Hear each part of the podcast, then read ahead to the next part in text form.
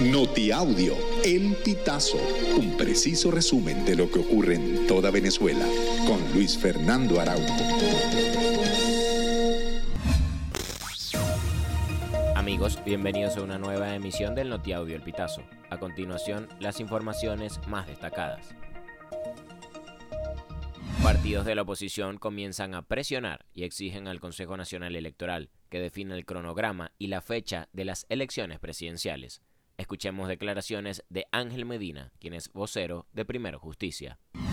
Esto es una exigencia que le hacemos no solamente de la intención de poder llevar certidumbre a los venezolanos, sino desde la intención de poder seguir construyendo y fortaleciendo el mecanismo y la vía democrática y la vía electoral como una vía para salir de los problemas profundos y de la crisis terrible que está padeciendo Venezuela. El alcalde del municipio Miranda del estado Zulia, Jorge Nava, recibió el alta médica luego de recuperarse de las heridas de bala ocasionadas por sicarios y regresó a los puertos de Altagracia.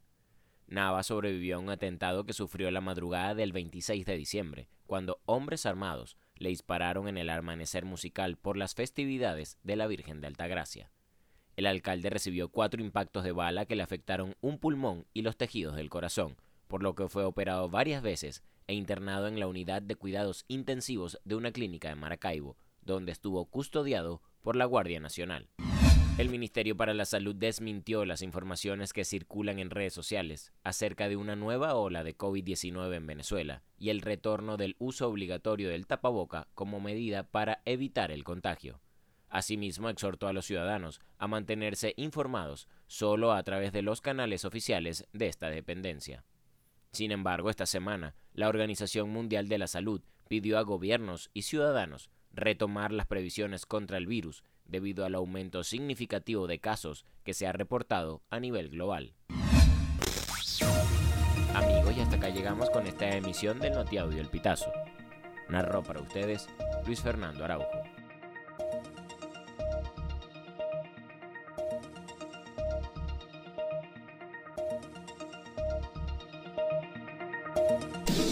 Estas informaciones puedes ampliarlas en nuestra página web elpitazo.net.